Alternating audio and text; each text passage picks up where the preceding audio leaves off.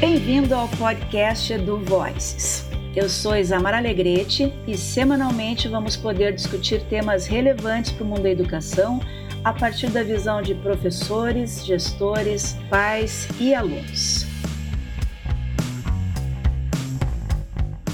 O convidado de hoje é o Marcelo Arioli Reck.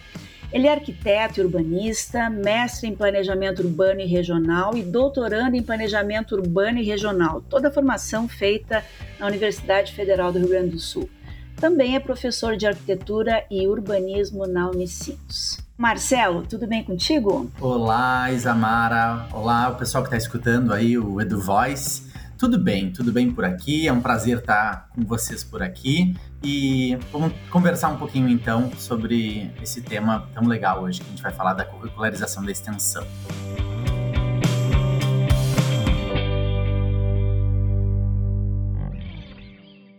Legal, Marcelo. É um grande prazer uh, estar aqui contigo para a gente poder falar de um tema que é tão importante para o ensino superior e, em especial, para o Unicinos, que é a extensão universitária. Mais especificamente, a gente vai falar sobre curricularização da extensão. E para quem ainda não está familiarizado com essa expressão, a curricularização da extensão se refere à inclusão de uma carga horária mínima de 10% de atividades extensionistas em todos os cursos de graduação. A partir de dezembro de 2022, por determinação legal, determinação do MEC, a extensão passa a ser considerada componente curricular obrigatório no currículo de todos os alunos de graduação. Mas para começo de conversa, vamos falar um pouquinho da tua trajetória docente, da experiência com extensão no teu percurso formativo. O que que tu poderias nos contar? A arquitetura, ela, ela é uma área que tem tradição em ações de extensão?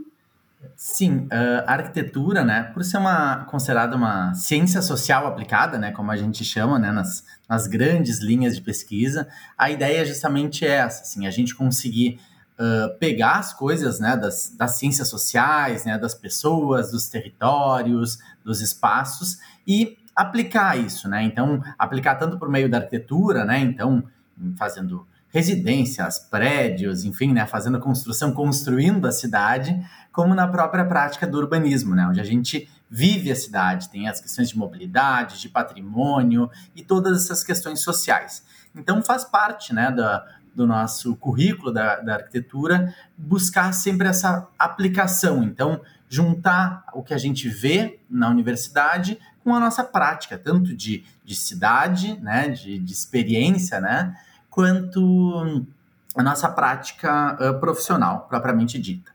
E no meu caso, eu sempre gostei muito dessa questão, assim, de estar de tá na rua, de viver a cidade, né, de, de uh, conviver com pessoas. Então, desde o início da minha formação, eu trabalho com a extensão. Então, lá quando eu entrei na, na faculdade de arquitetura, já no segundo semestre, eu entrei num projeto de extensão uh, com, que trabalhava com unidades de triagem de resíduos sólidos.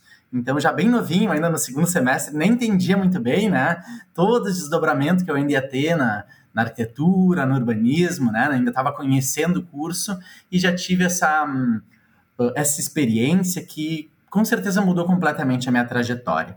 Aí eu fiquei nesse projeto em torno de dois anos e foi muito interessante, que daí uh, com essa vinculação, e a vinculação até com o professor, né, com um grupo assim, né, de diferentes semestres, de diferentes áreas, né, a gente até experimentou um processo de curricularização da extensão, que era um termo que na época nem se falava, né? Então, como tu apresentou aí no início, é um termo relativamente recente.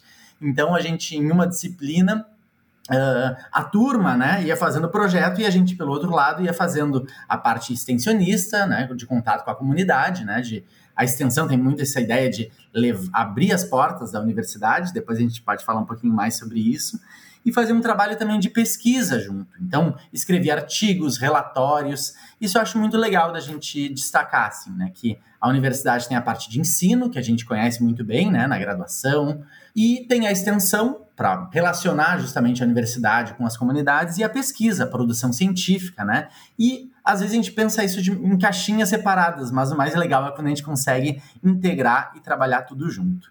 Depois ainda fiz alguns cursos de extensão, assim, desses de curta duração, e na Unicinos especificamente, uh, eu atuo na, na extensão por meio do escritório modelo de arquitetura e urbanismo, que é como se fosse um, um escritório mesmo de arquitetura, só que é um escritório modelo. Então, justamente, a gente só trabalha com comunidades, né, em alguma, com alguma condição de vulnerabilidade, que não têm acesso à arquitetura e urbanismo, para pensar melhor nos espaços, nas formas de convivência e do e também estou participando num processo de curricularização da extensão, né, que é o nosso tema de hoje, uh, numa atividade acadêmica de práticas urbanas 1, uh, que daí a gente já está em contato com alguma, alguma comunidade, assim, né? E é o que a gente vai uh, desdobrar um pouco mais aí, eu acho, ao longo da nossa conversa. Legal, Marcelo. Acho que essa, essa possibilidade que o professor, quando o aluno teve de vivenciar a extensão acaba, de certa forma, sendo levada uh, depois na condição de docente, né? E uh, talvez seja interessante aqui a gente esclarecer para quem nos escuta que na Unicinos a gente chama as nossas disciplinas de atividades acadêmicas. Então, quando a gente for falar aqui em atividade acadêmica, a gente vai estar falando em disciplinas. E os nossos cursos de graduação, como uma estratégia de ampliação da extensão no currículo, eles foram desafiados então a identificarem um conjunto de atividades acadêmicas de caráter extensionista, ou seja, aquelas que têm um potencial para desenvolvimento de ações extensionistas, né? Tu já, tu já nos nomeou aqui a, a, a atividade que é, tu lecionas, mas vamos de novo aqui, qual é essa atividade e por que, que ela foi escolhida, então, para ser uma extensionista? A atividade que eu venho trabalhando aí nos, ao longo dos últimos dois anos uh, a curricularização da extensão é a atividade de práticas urbanas 1, a paisagem da cidade. Uh, essa é uma disciplina que a gente trabalha bastante os espaços abertos, assim, então parques, praças, né, fazendo o que né, normalmente a gente chama de paisagismo, só que a gente aqui trabalha com um conceito um pouco mais amplo, assim, de paisagem, que é justamente para não, não confundir, assim, só com botânica, com caminho, com mobiliário, para a gente trabalhar a paisagem como um todo sabe? E a ideia, justamente, uh, essa atividade acadêmica, ela foi selecionada porque é muito importante a gente pensar a relevância que tem os espaços públicos, em especial os espaços públicos abertos na cidade, e principalmente em áreas que apresentam algum tipo de vulnerabilidade social. Né? Então, uh, nessas áreas que tem assim a essência do que a gente chama né, de um espaço público, né? um espaço de convivência, de troca, de discussão, de se conhecer, de né, se reconhecer, são muito importantes para a promoção da cidadania. Né? Então, principalmente, por exemplo, em alguma comunidade que tem uh, alguma, algum tipo de vulnerabilidade social, daqui a pouco alguma questão de escolaridade ou de baixa renda, o que tenha né, alguma, algum, alguns desses processos, assim, é importante para consolidação dos vínculos sociais existentes. Né? Então, espaços de convivência, de troca, daqui a pouco um está precisando de alguma coisa, o outro vai lá, ajuda, né?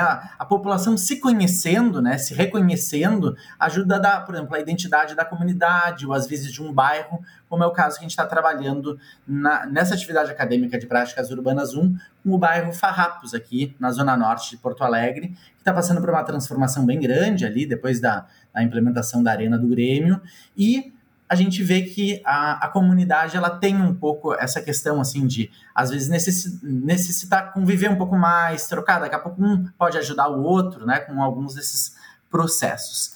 E a gente começou esse processo na Unicinos com a, a Fundação Fé e Alegria, que é quem coordena essa atividade lá no bairro, né? Junto com outros cursos, assim, né? Então, a gente no curso de arquitetura e urbanismo está pensando nos espaços abertos, mas já vinculado com algumas outras possibilidades que estão sendo trabalhadas em outros cursos, como educação física, nutrição, design, gestão em negócios, psicologia. Então isso que é legal, né? É no espaço público, é no espaço que a gente se encontra, que a gente se troca, e a ideia é que a gente consiga integrar todas essas ações organizadas em conjunto entre a universidade e a comunidade é um super desafio, né, Marcelo, para o corpo docente, assim, planejar. Uh, já é um desafio planejar uh, uma atividade acadêmica, uma disciplina. Ainda contemplando uma, uma ação extensionista, a, a, coisa fica um pouco mais complexa, né? E eu acho que seria bem legal, assim, se tu pudesse nos contar como é que foi esse processo de transformar uma atividade acadêmica numa atividade extensionista. Assim, se tu pudesse nos dizer como é que foi o preparo do plano uh, de ensino para incluir a atividade extensionista seria bem interessante. Então, quando surgiu uh, essa oportunidade né, de parceria da Unicinos com a Fundação Fé e Alegria, que é uma, uma instituição sem fins lucrativos que faz uns, alguns projetos sociais muito legais com uh, crianças, adolescentes, até com os pais assim, né, desse, desse público lá no bairro Farrapos, uh, foi na hora, quando chegou essa demanda, assim, essa oportunidade, digamos assim, para o curso de arquitetura e urbanismo, foi muito legal. A gente ficou muito contente justamente por esse caráter prático que a gente falava anteriormente, né? Então, a gente elencou algumas atividades acadêmicas que podiam trabalhar, né, que teriam algum, alguma relevância para a temática que a gente tinha pensado ali para o bairro. Uh, isso, uh, como é que a gente começou esse processo? Né? Conversando bastante com a coordenação do curso para estruturar a, atividade, né, a atividade acadêmica dentro do projeto pedagógico do curso, tendo em vista que com certeza, né? Tem alguns ajustes que são necessários para fazer. Então, aí eu destaco as conversas com a minha colega, né? Que, e amiga, Débora Becker, que me ajudou bastante. A gente sentou e ficou pensando justamente, bom, como que a gente vai uh, colocar essa questão no plano de ensino, né? E com certeza tem algum ajuste ali, por exemplo, no cronograma, né? Uh, porque para a gente pensar uma atividade extensionista, é muito importante a gente pensar que tenha um processo de participação, né, de envolvimento com a comunidade. Isso não se faz assim em uma reunião. Isso tu precisa ter um contato, tu precisa. Uh, quem, uh, os agentes principais da extensão são os estudantes e a comunidade o professor ele acaba fazendo o meio-campo, né? Organizando isso e a gente organiza, né? Numa, numa atividade acadêmica por meio do plano de ensino e do cronograma. Então, foi necessário a gente fazer alguns ajustes no cronograma, né? Então, algumas atividades que aconteciam antes deixaram de acontecer, para a gente conseguir inserir esses elementos de contato com a comunidade, de consolidação dos vínculos, né, de da turma entender bem como é que é a característica da comunidade, né, dos, dos líderes da comunidade, a própria comunidade ter alguma relação com os estudantes, né, que isso é uma das coisas mais especiais assim para a gente ver. Então são esses ajustes que é importante a gente pensar. Primeiro, preparar anteriormente, né, fazer, ver se os contatos estão organizados junto com a comunidade e organizar isso dentro do curso para ver, por exemplo Uh, algumas coisas que podem, daqui a pouco, ser suprimidas daquela atividade acadêmica sem comprometer a formação do estudante, né? Então, as atividades uh, obrigatórias a gente mantém, mas aí alguma atividade diferente que a gente fazia, a gente faz esses ajustes para conseguir contemplar essa experiência, essa prática, né? O, o sair de dentro da sala de aula, né? Pensando na, na universidade em extensão. E isso é muito natural, né? Quem está nos escutando daqui a pouco não é, não trabalha, não, não, é, não é professor, professora.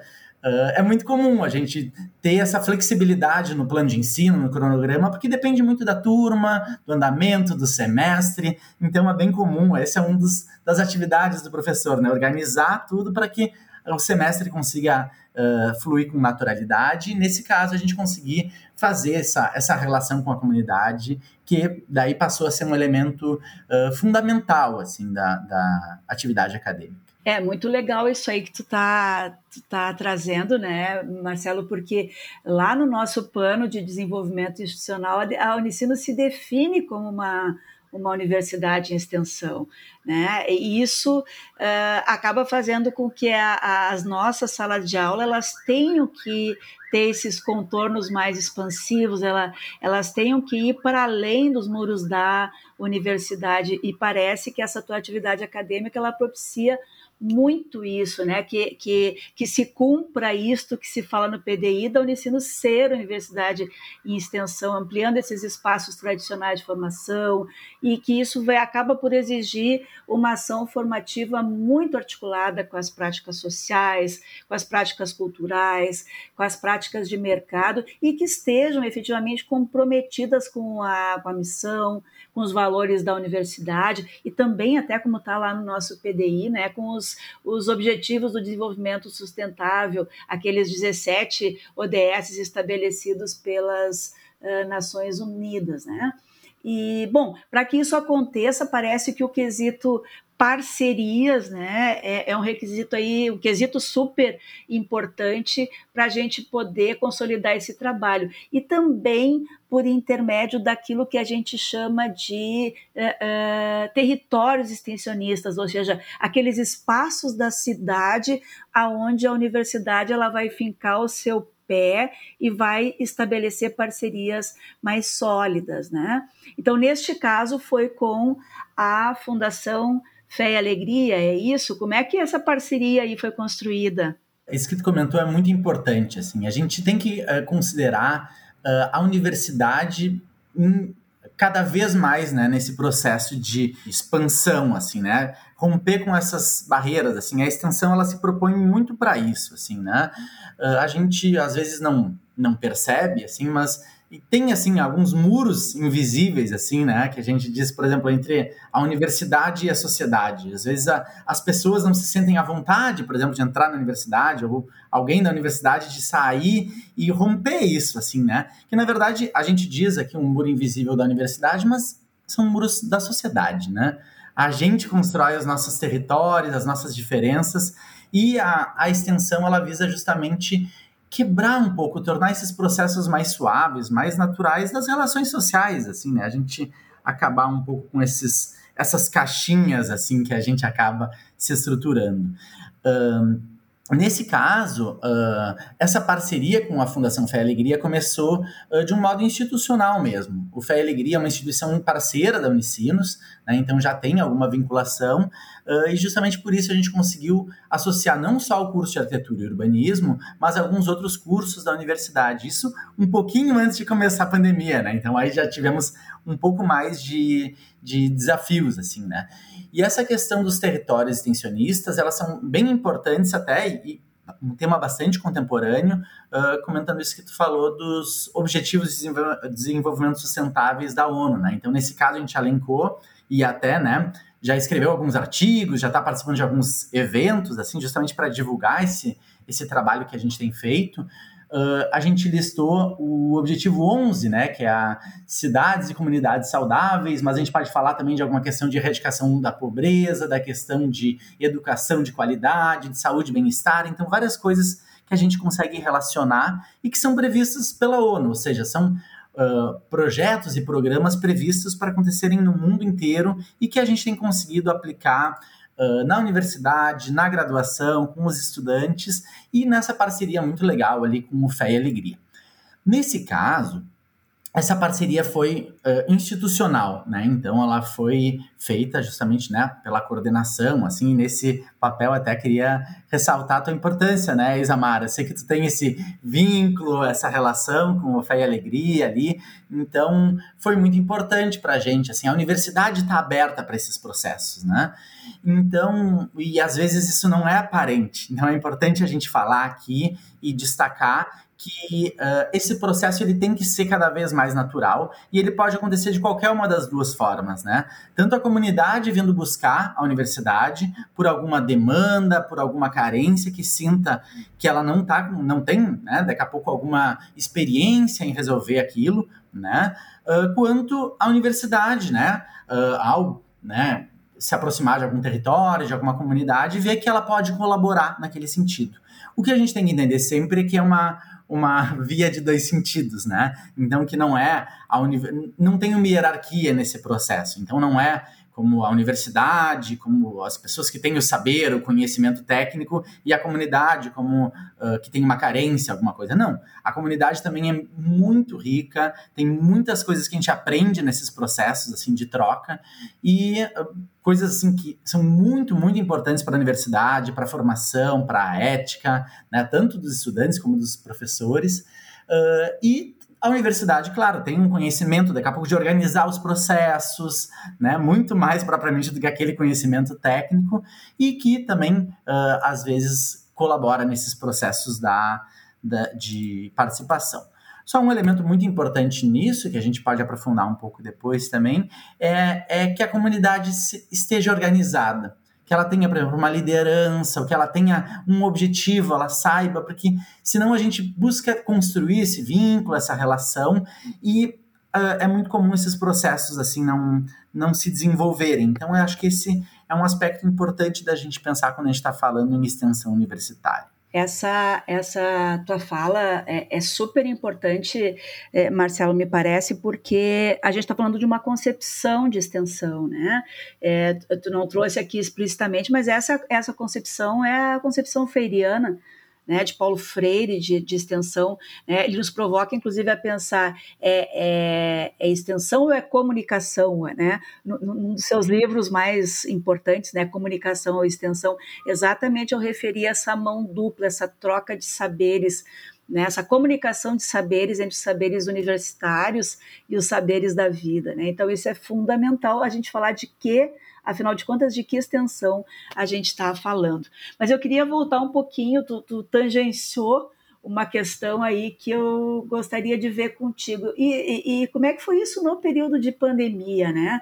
A, gente está falando de sala de aula expandida e para fora da universidade, mas como é que foi isso num período em que nós tivemos que ficar um pouco mais reclusos e isolados por conta de, da pandemia? Deu para fazer extensão? Olha, fazer extensão é sempre um desafio. E é isso que me move, assim. E eu acho que nos move, assim, enquanto universidade. É justamente o desafio, porque cada processo ele tem as suas particularidades, né? Mas nesse caso foi um, um grande desafio a questão da pandemia, né? Porque o primeiro passo que a gente tem que fazer uh, é consolidar o vínculo né? Tu estabelecer justamente, conhecer como é que é aquela comunidade, como é que é a característica dela, como é que são os processos sociais, até como eu estava falando antes, né? Da organização, da liderança, as demandas, para a gente conseguir, né? Antes do que a gente falava antes, organizar o plano de ensino, o cronograma e realmente colocar na prática uh, a extensão universitária, a curricularização da extensão. Então, é importante, né, em todo esse processo, a gente cuidar para as informações estarem alinhadas, né, das duas partes, da comunidade, da universidade. Uh, e isso, eu acho que foi a questão mais, que mais dificultou, assim, a questão da pandemia, a questão propriamente do contato. Né? Então, porque a gente teve uma transformação muito grande, passou a, a valorizar mais, e por obrigação até, né, a ter que fazer mais esses contatos virtuais, remotos, e isso uh, é uma questão que às vezes para a comunidade é mais difícil, né? A participação por uma questão de e também para os estudantes, para todo mundo, né? Daqui a pouco algum problema de comunicação, de Wi-Fi, de até de aparelhos, né? Então uh, isso é muito uh, torna o processo um pouco mais complicado. Então cada vez mais foi necessário uma organização maior dos processos. Então a gente organizar bem uh, como que vai, como que se desenvolve a parceria, né? Então no nosso caso ali da, da das da práticas urbanas 1, né, da, da, disciplina, a gente começou com uma parte, por exemplo, de diagnóstico. Então, que era importante um, a, os estudantes conhecerem a comunidade, a comunidade conhecer os estudantes. Normalmente a gente faz isso como? Com uma saída de campo vai lá, faz uma reunião, passeia no bairro, faz entrevistas, conversa, escuta, né? Que é tão importante quanto falar, né? O processo de, de troca, né? como que a gente vai fazer isso num cenário de pandemia? Não tinha saída de campo, não tinha, né? Então, justamente isso, como tu vai sensibilizar, né? Todo esse processo que tem que, né, por, por característica, ser sensível, né, partir dessas questões da experiência, da vivência, para um meio virtual, né? Uh, então, isso com certeza, né? Uma das coisas que a gente viu uh, nesse último período que a gente passou, né, com distanciamento social, seguindo as recomendações, né, tão importantes para a gente ter a saúde pública coletiva, a gente viu que o online ele funciona para muitas coisas para comunicar, para a gente fazer reuniões, para a gente se comunicar como a gente está comunicando agora, né? Mas para construção e, e de vínculos sociais é muito mais difícil. Né? Tanto em sala de aula entre professor e estudante, e ainda mais quando a gente tem que superar ainda alguns alguns desafios maiores como se propõe a educação universitária, né? Para a gente conseguir fazer esses processos de, de transformação, assim. Então, acho que esse foi o maior desafio, assim, a gente conseguir consolidar o vínculo e passar, assim, esse sentimento, assim, da, da essa relação entre a turma e a comunidade. E quais foram os, os, os resultados uh, que foram obtidos, que foram uh, alcançados para a comunidade? Porque uma coisa que a gente tem que pensar no trabalho em extensão né, são exatamente nestes objetivos uh, comunitários para a atividade, ou seja, quais são as, as entregas que a gente consegue fazer para a comunidade. No teu caso aí da tua atividade acadêmica, o que, que ficou? Tanto para a comunidade como para os estudantes, né, para a universidade, um, o processo mesmo, né, o que está sendo realizado, o que, que vai ser realizado, né, uh, em, em, especial alinhar essa questão dos, dos produtos, né, dos resultados, para atenderem à expectativa por exemplo, da comunidade. Né? A gente tem muito esse cuidado na extensão para não chegar a prometer um monte de coisas e daqui a pouco, por uma questão até da, do processo mesmo, ou né, da turma, de alguma atividade, a gente não consegue chegar naquele resultado propriamente dito. Então é bem importante a gente uh, grifar uh, isso para a comunidade e para os estudantes também, né? Para os estudantes não criarem uma super expectativa, assim, né? Uh, por exemplo, no nosso caso ali da, da, da, da atividade acadêmica, um, o mais importante, justamente como produto, é um, pensar novas possibilidades de ocupação para os espaços abertos. O bairro uh, Farrapos, ele tem muitas praças e as praças têm características muito parecidas. Então, uma tem uma quadra de futebol, outra tem uma pista de skate, outra tem alguns bancos sempre aquele mobiliário, né, padrão da prefeitura, né, aqueles bancos mais quadradinhos, aquele poste normal, daqui a pouco alguns precisam de mais lixeira, de mais, né, de algum ou de algum elemento diferente. É legal a gente pensar o espaço como um espaço interativo, um espaço que a gente possa, que a gente tenha vontade de estar nele, né? Eu falo bastante, né, com a turma, quando a gente pensar num playground, não, a gente não precisa pensar num balanço, num, numa gangorra. A gente pode pensar num brinquedo legal, aquele. Por que, que o playground é para criança, sabe? Por que, que a gente. Vamos pensar um playground que a gente olhando, nossa, eu quero brincar naquele brinquedo, eu quero estar neste espaço. Né? Então, fazer espaços convidativos, assim. E uh, então uh, a gente montou essa parceria, né? E a ideia é justamente começar com uma primeira parte de diagnóstico, entendendo quais são as demandas da comunidade, o que, que ela espera, o que, que ela faz hoje né, no espaço público, por que, que ela vai para a rua, por que, que ela não vai para a rua, e aí os estudantes pensarem sobre isso e apresentarem algumas alternativas.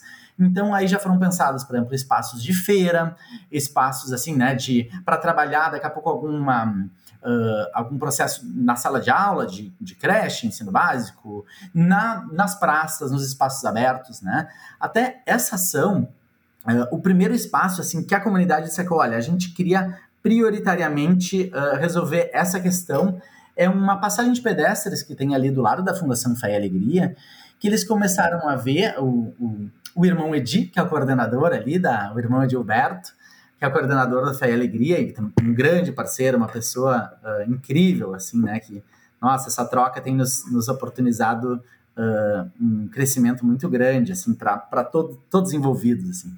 Uh, a, Fé, a Fundação Fé e Alegria disponibilizou acesso à internet, porque viu que no início da pandemia muitos estudantes estavam né, com as, as, as, suas atividades de educação remotas e não tinham acesso à internet. E aí começaram a observar que muita gente ficava encostado no muro, assim, né? Mexendo no telefone ou alguma coisa. A gente pensou, bom, vamos requalificar esse espaço com bancos e alguma, né, algum elemento para possibilitar o estudo. E aí que entra, por exemplo, a reflexão que a gente fez na, na sala de aula, né? Não adianta, por exemplo, eles tentaram colocar bancos e mobiliário, alguma coisa, e roubaram os bancos e daqui a pouco tinha lixo ali do lado. Então não adianta a gente pensar só naquela atividade. Bom, então tá precisando, né? Falta banco, vamos colocar banco. Não, a gente tem que pensar no espaço como um todo. Para ter outros elementos, daqui a pouco vai ter, por exemplo, uma carrocinha de pipoca, vai ter alguma coisa que até pode né, gerar emprego e renda, algum equipamento de ginástica, né? Alguma coisa que dê um, vários usos, uma dinâmica para aquele espaço, para manter aquele espaço vivo, assim, né, vivo com ocupação, por mais tempo e garantir uma segurança. Então, aí é que é importante, né? Então, isso foi uma reflexão que a gente fez dentro, né, dessa parceria, né, dessa relação da sala de aula com a comunidade, e a gente pensa justamente isso, né? A ideia é apresentar para a comunidade algumas possibilidades para cada um dos espaços, para a gente buscar parceiros para ver o que, que a gente consegue tirar do papel para construir, né, se, se for possível, esses espaços. Mas aí deixando bem claro também para os estudantes, né? Que são trabalhos acadêmicos realizados por estudantes, então a gente não pode fazer nada que vá competir com o mercado profissional ou que precise ter uma responsabilidade técnica. Então, a gente não pode fazer uma construção, mas algumas coisas de mobiliário, pensar o espaço, pintar uma parede, deixar o espaço mais animado, mais vivo, mais convidativo, é uma tarefa muito legal da gente fazer nesse, uh, nesse processo de troca. E, né, só para finalizar, uh, importante a gente destacar assim, essa questão dos produtos, né? Que a gente tem uma ideia do produto como o processo final, como uma entrega. Uh, mas na extensão é legal a gente pensar que esse produto uh, muitas vezes é o processo, como eu comentei por aqui, né? Então, às vezes, essa é a ideia de troca, assim, é muito legal que na própria comunidade mesmo começaram a pensar, puxa, a gente podia fazer uma feirinha então naquela praça. Quem que, tá, quem que pode contratar o pessoal da feirinha? Ah, aqui tinha que melhorar a, a, iluminação dessa praça. Como é que a gente pode fazer? Aí, nesse meio tempo, a, a Associação de Moradores se desenvolveu. Então, várias dessas demandas já começaram a ser resolvidas por um, um melhor contato com a prefeitura, com a subprefeitura. Então, mais do que um resultado de fato, assim, um, né, alguma praça que foi lá e foi requalificada, é o processo, é o despertar né, da importância dos espaços abertos para a comunidade. Ah, muito, muito legal. É, a tua fala já nos dá algumas pistas aqui de que existe um papel super importante da extensão na formação do estudante, né? E isso certamente é, contribui para uma formação é, técnico-científica profissional muito superior né, do, do arquiteto, mas também uma formação mais ampla, no sentido de uma formação ética e cidadã, correto?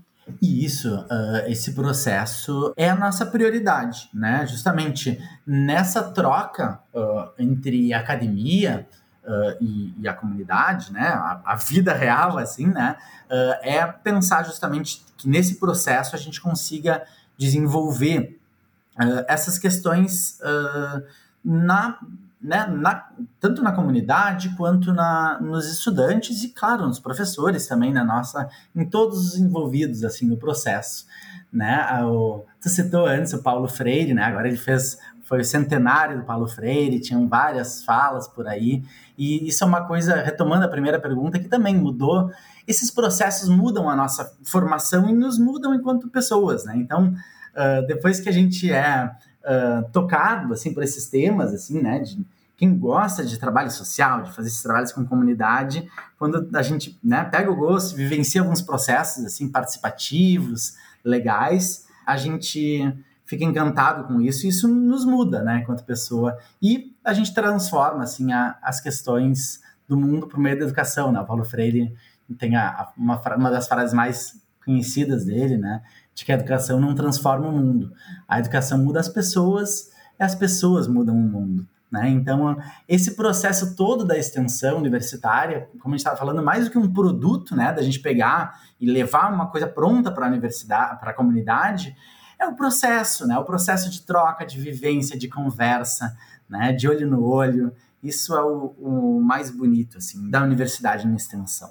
E teria alguma dica para outros colegas professores que forem uh, se desafiar a trabalhar com extensão? Não é receita de bolo, mas uma, uma dica que pode ser importante para quem está começando a trabalhar com extensão. Bom, acho que a primeira dica para quem está pensando em trabalhar com extensão é: vem, sabe? Vamos trabalhar com extensão porque uh, é um processo fundamental, né? A gente uh, falou aqui no início da, da nossa conversa que agora uh, vai ter uma questão que vai ser obrigatória e por um lado, assim, que bom, sabe? Que vai ser obrigatória, porque é um processo que a gente vem construindo na universidade com muita força, Uh, mas em processo muito lento, assim. Mas a gente, eu vejo, assim, desde que eu entrei na graduação, há algum tempo atrás, que a, a, a extensão universitária está cada vez mais valorizada uh, institucionalmente, assim, né, em, em, todo o país, em todo o mundo,